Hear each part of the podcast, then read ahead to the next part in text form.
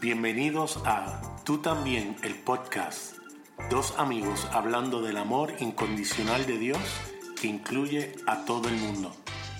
Saludos Javier. Saludos Nader. Qué bueno estar contigo nuevamente y con aquellos que nos escuchan en Tú también, el podcast. Eso es. Estábamos hablando la semana pasada acerca de lo que es la salvación y decíamos en resumen que la salvación tiene tres aspectos o por lo menos a lo largo de lo que es la historia de la iglesia, las personas han interpretado que la salvación es de tres maneras diferentes. La primera es un acto transaccional. En otras palabras, yo recibo si yo hago algo o Dios me perdona si yo hago eh, una oración, si yo hago un acto específico. Correcto. La otra, eh, el otro concepto que se habla acerca de la salvación es un acto unilateral de parte de Dios. Dios nos salvó porque Él quiso hacerlo sin yo tener que hacer absolutamente nada. Y el tercer aspecto, que es el que vamos a abundar hoy, es la parte relacional. Aunque bien es cierto que lo que Dios hizo lo hizo porque quiso y fue un acto que Él y solamente Él podía hacer, eso va a traer como consecuencia que haya una relación recíproca donde eh, así como un esposo y una esposa viven para darse de ellos mismos el uno al otro.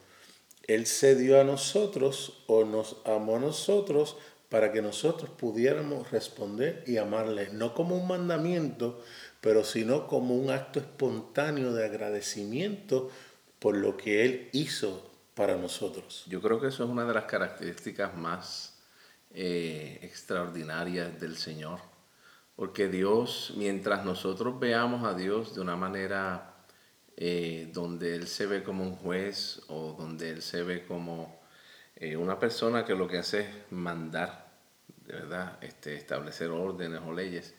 Entonces vamos a ver la salvación desde ese punto de vista también. Ahora, cuando vemos a Dios como un Padre, como cuando Jesús, eh, Jesús es la expresión personificada de, del Padre, y Él le dice a los discípulos, ya no los voy a llamar esclavos, los voy a llamar amigos. Está hablando de la relación y todo el tiempo estuvo hablando de la relación y manifestando la relación entre el Padre y Él y con nosotros también a través de los discípulos. Pues en la medida que nosotros veamos ese Dios relacional, entonces la salvación la vamos a entender desde ese punto de vista también. Y vamos a ver que la salvación no tiene que ver con un destino futuro, sino que tiene que ver con algo que Dios ha hecho y que sigue haciendo y que va a completar en nosotros a medida que nos relacionamos con Él.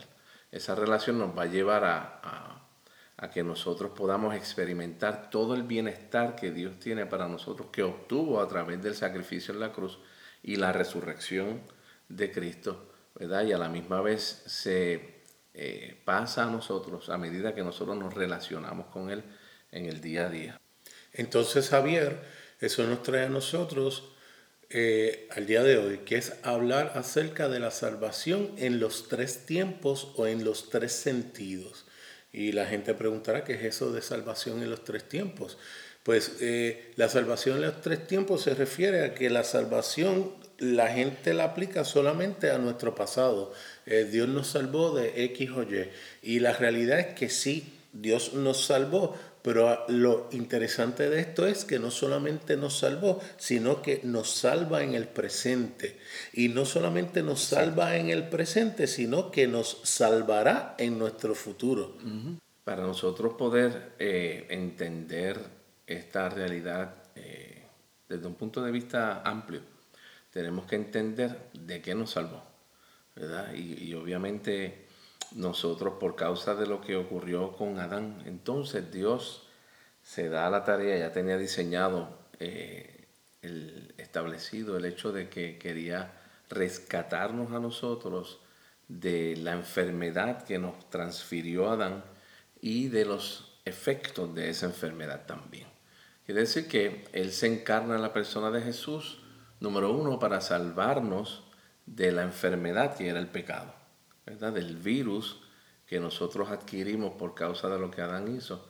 Y entonces Él eh, completa el acabar con esa enfermedad en la cruz del Calvario. Dijimos la semana pasada que la, la palabra salvación también se puede traducir como sanidad o salud.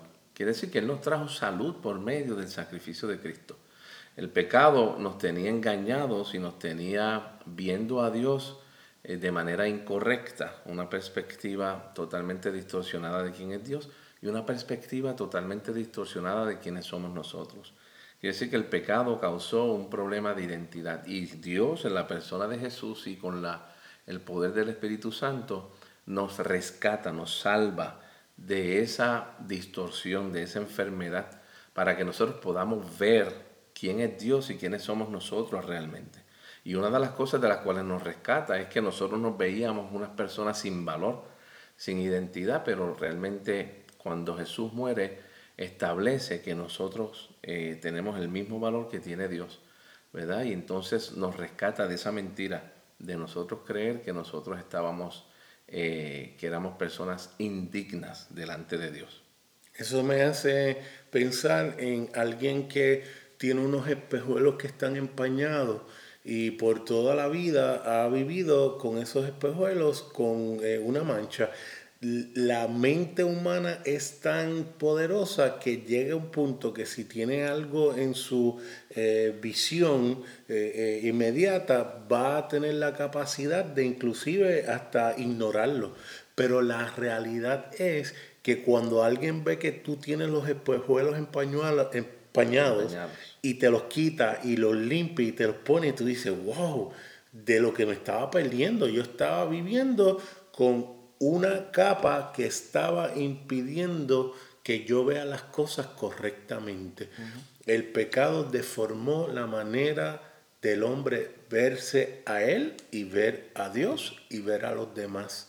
Y no es hasta que Cristo vino a salpicar nuestras conciencias con su sangre que pudimos entonces ver las cosas tal como son realmente. Abrió nuestros ojos. Como la experiencia de Adán cuando peca, dice que sus ojos fueron abiertos y vieron su desnudez.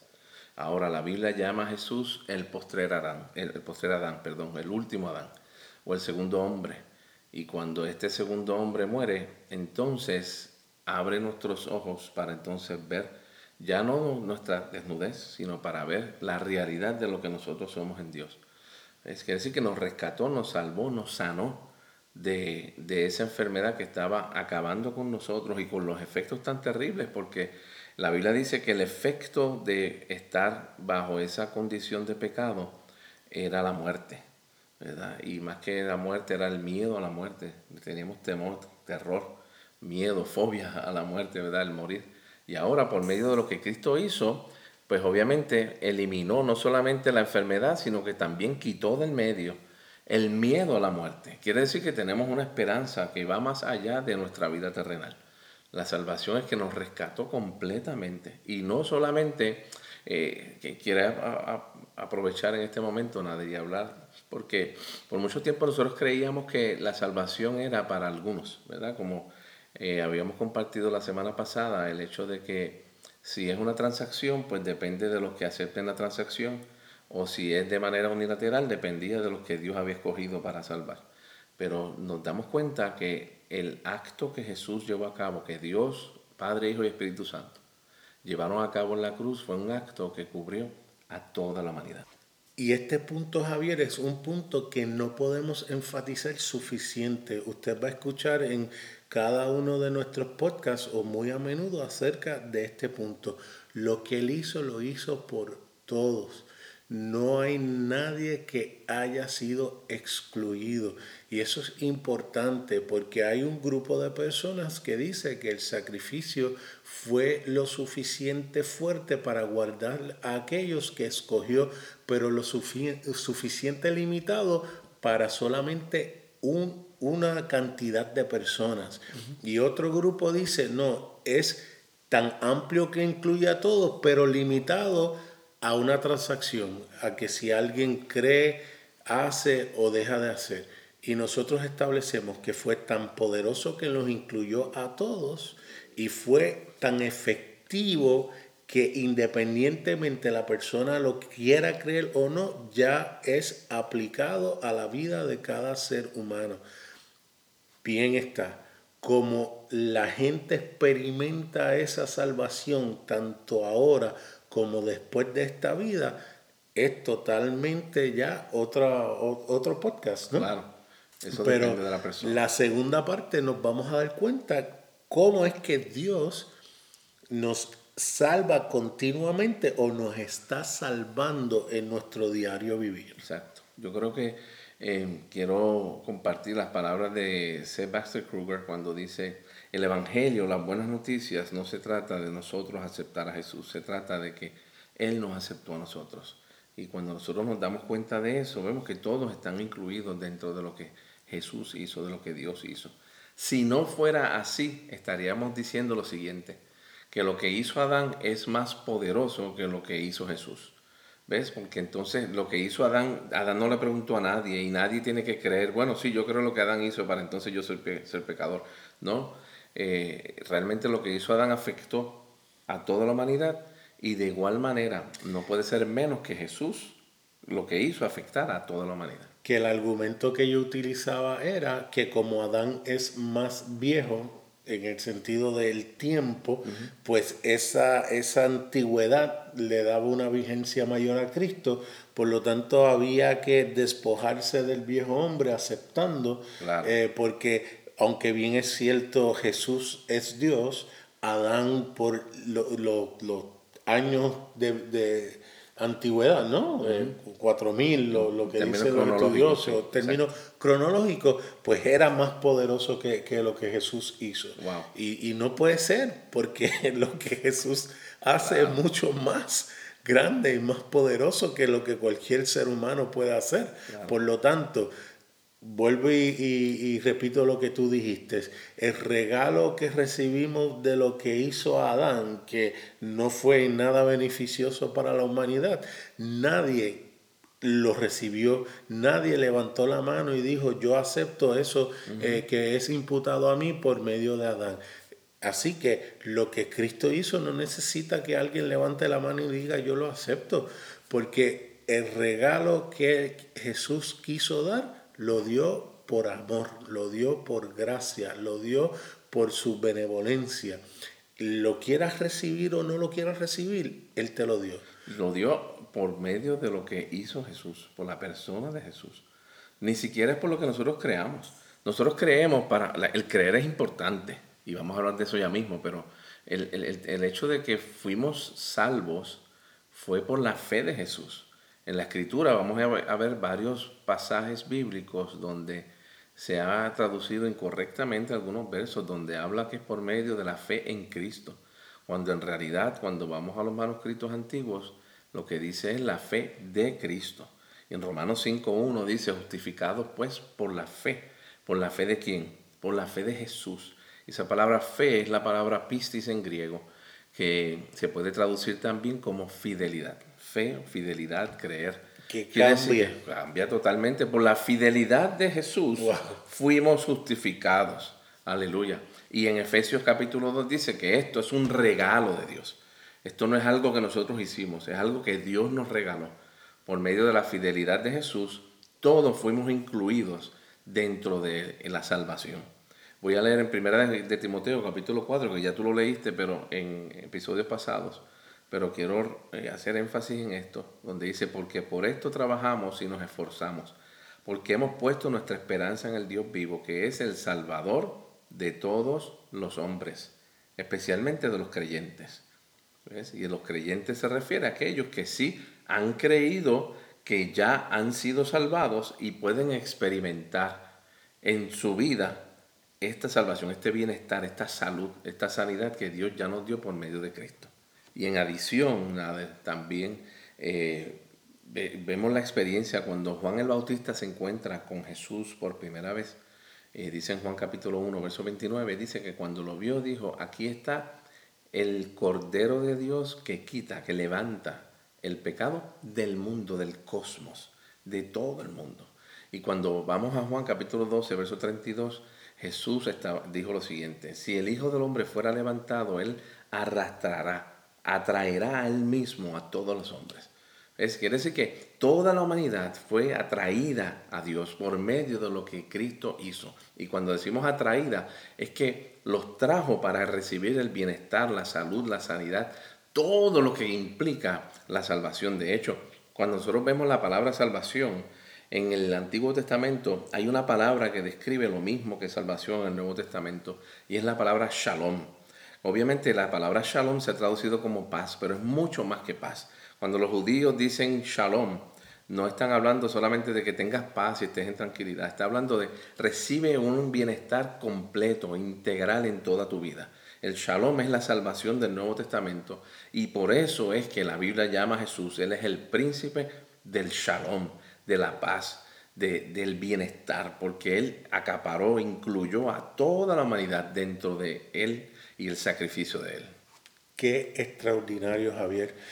Por eso entonces yo puedo leer Efesios 4, 6 y, y toma un giro totalmente distinto, porque dice lo siguiente, dice, un solo Dios y Padre de todos. Antes yo pensaba que era solamente padres, Padre de los que creían. De algunos. Pero dice, un solo Dios y Padre de todos, que está sobre todos, por todos y en todos. Y aquí es donde él hace la distinción, pero a cada uno de nosotros, ahora hablándole a los efesios, se nos ha concedido la gracia conforme a la medida del don de Cristo. ¿Por qué?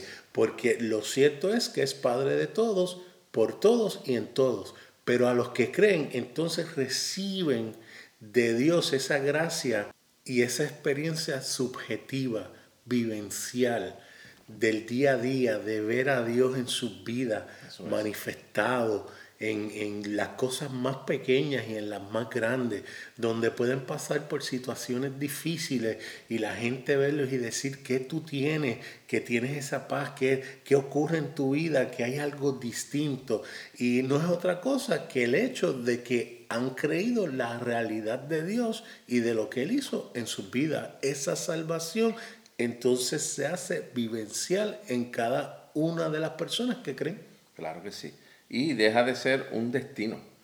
Porque la salvación, como nosotros la creíamos, era acepta a Jesús para que cuando te mueras vayas al cielo. ¿Ves? Y dependía, dependía de la decisión que nosotros tomáramos con relación a eso, ¿verdad?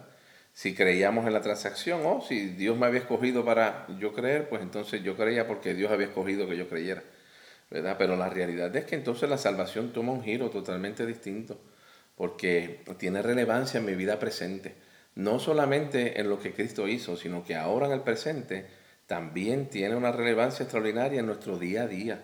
Y es que Dios está llevando a cabo la salvación en, nuestro, en nosotros en el diario vivir.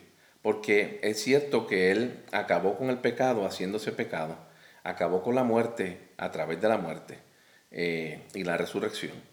Pero la realidad es que nosotros estamos aquí en la tierra y mientras estemos aquí, todavía eh, los efectos de ese pecado se ven en nuestra vida porque nuestra alma fue manchada, nuestra alma fue afectada en adición a las experiencias que nosotros hemos vivido aquí, positivas, negativas, la educación que hemos recibido, ¿verdad? Son muchas cosas que han afectado a quienes somos nosotros.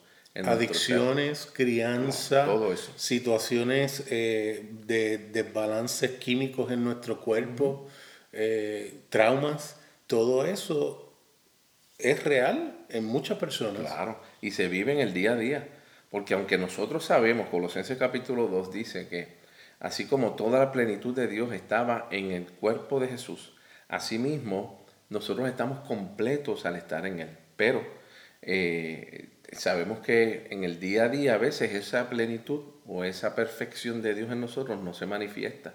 Porque estamos luchando con todas esas cosas que hemos mencionado y aún más todavía que es importante porque precisamente cuando uno dice que uno es perfecto, la gente piensa que es que no comete errores, que ya está eh, en su forma máxima, que no puede mejorar. Y la palabra perfecto lo que significa es que estamos completos en Él, ya no nos hace falta nada. No significa que no hagamos...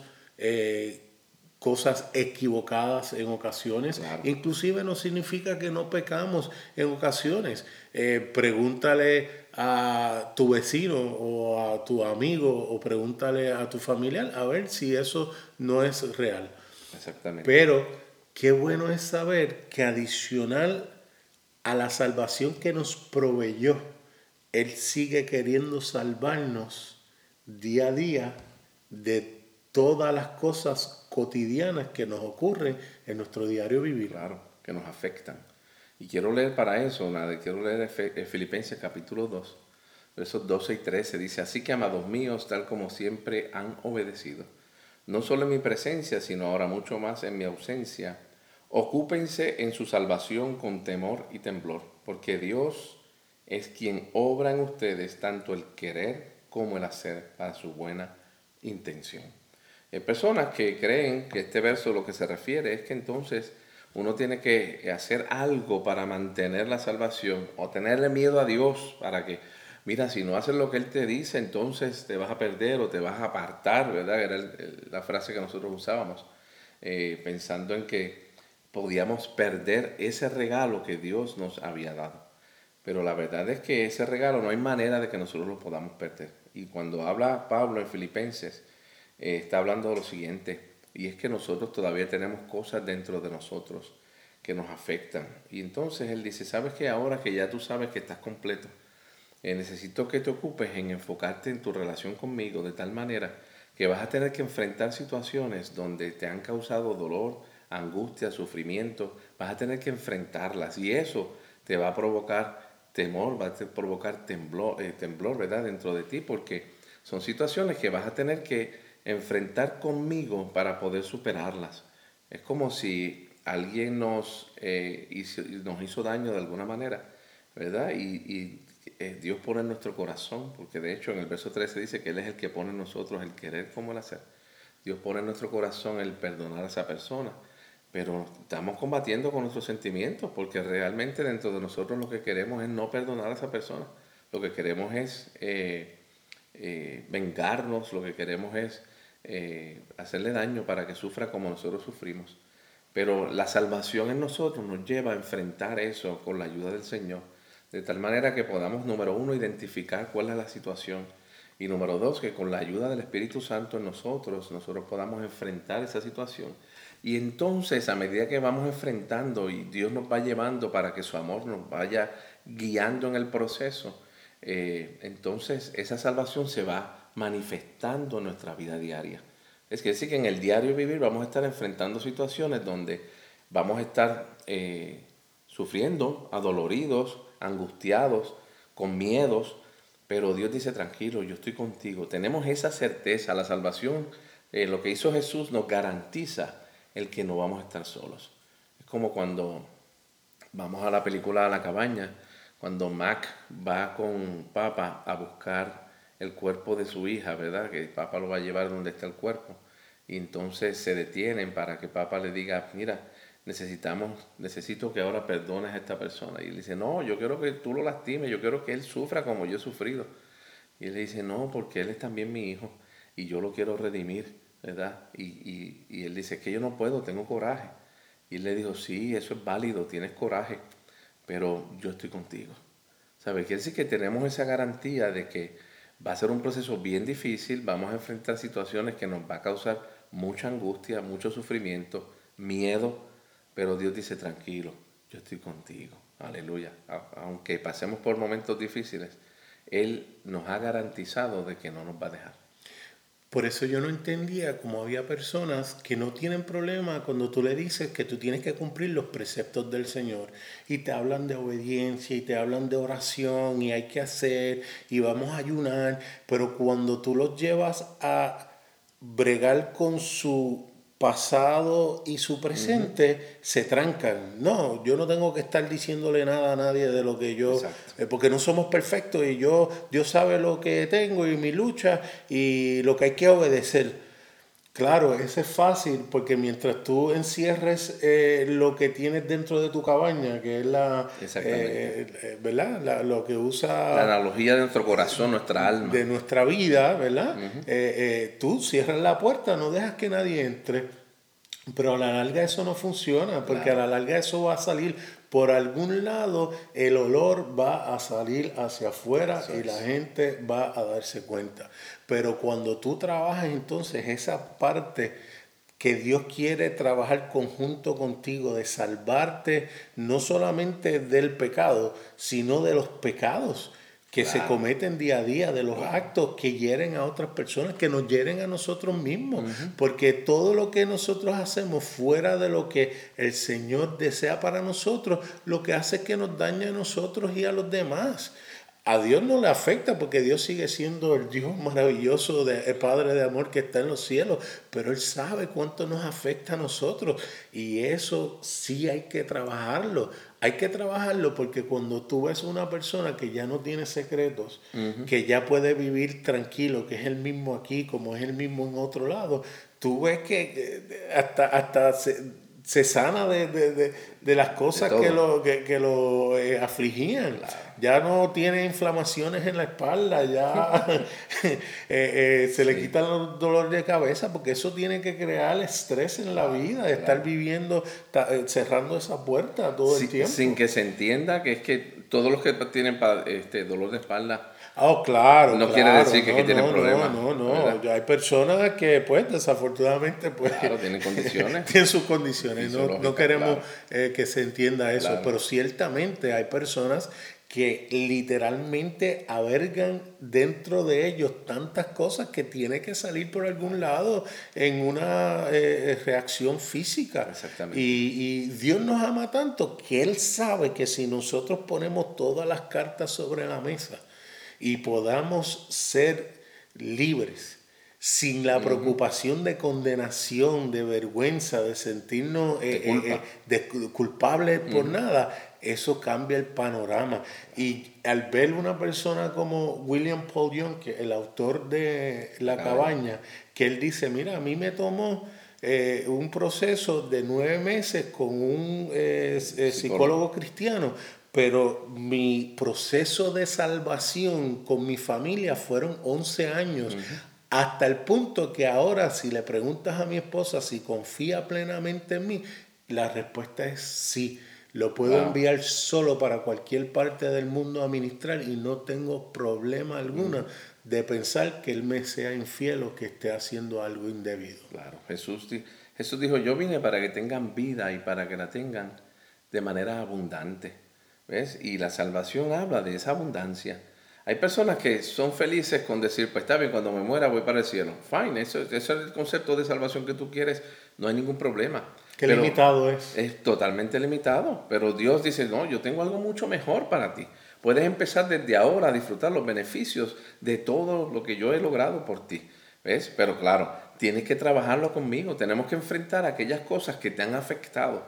Por eso es que dicen, eh, leímos en Filipenses, que Él es el que pone en nosotros el querer, pero a la misma vez nos da la fuerza, la energía, el poder para nosotros enfrentar eso y superarlo juntamente con Él. ¿Verdad? Y entonces sabemos que este proceso va a llegar a su culminación, porque mientras estemos en la tierra, estamos en un proceso donde estamos creciendo, estamos siendo eh, formados en Dios, donde su carácter, su persona está transformando todos nuestros temores, todos nuestros miedos, nuestras vergüenzas, nuestras culpas, las está cambiando por todo lo que es Dios, todo su amor, todo lo que es el, el fruto de Él, que es amor. ¿Verdad? Y esto va a llegar a una conclusión, va a llegar a una culminación.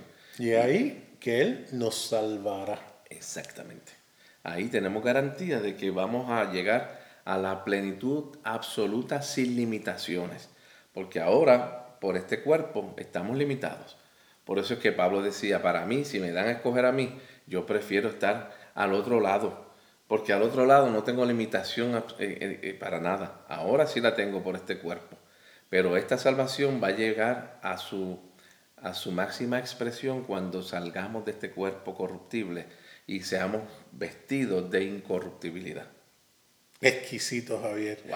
El saber que el proceso de que fuimos salvos, estamos siendo salvados y seremos salvos, es algo que va a la mano con nuestro Padre Celestial. Totalmente en relación con un Dios que es relacional, que lo tocamos en los otros podcasts, pueden volver atrás y escuchar. Y Él quiere precisamente que esa vida abundante sea una efectiva en cada uno de sus hijos. Yes. Es interesante porque uno se da cuenta que la razón por la cual muchas personas no quieren abrirse es precisamente por la manera que han visto a Dios o la manera que te hablan acerca de Dios. Si Dios es un ser que lo que está buscando es penalizarme por cualquier cosa, yo no me voy a abrir, yo no voy a hablar, yo no voy a ser claro, yo no voy a ser honesto. Y más cuando la gente que cree en ese Dios también son poco misericordiosos. Exacto la gente tiene temor para abrirse, para decir eh, lo que está pasando con sus vidas, porque tienen miedo al rechazo, tienen miedo a que los condenen, que los critiquen. a que lo, a, que lo dejen solo, a que lo marginen. Y entonces no hay restauración, no vemos progreso y la gente lo que hace es que se encierra. Exacto. Quiere decir que podemos concluir que la salvación tiene tres tiempos tiene el tiempo pasado donde ya Dios en la persona de Cristo y en el poder del Espíritu Santo nos rescató, nos salvó. Estamos siendo salvados a medida que nos relacionamos con Él y Él nos va liberando de todas aquellas cosas que nos habían afectado. Y sabemos, tenemos la esperanza y la seguridad de que en un futuro esto va a llegar a una culminación donde vamos a poder estar libremente disfrutando de nuestra relación con Dios y con los demás. Amén. Nos puedes escuchar a través de Apple Podcast, Google Podcast, Anchor.fm o donde quiera que escuches tus podcasts. También nos pueden escribir a tú también el podcast arroba gmail.com o me consiguen en Facebook Nader Manastra Díaz. O a mí a través de Facebook Javier en él. Hasta, la próxima.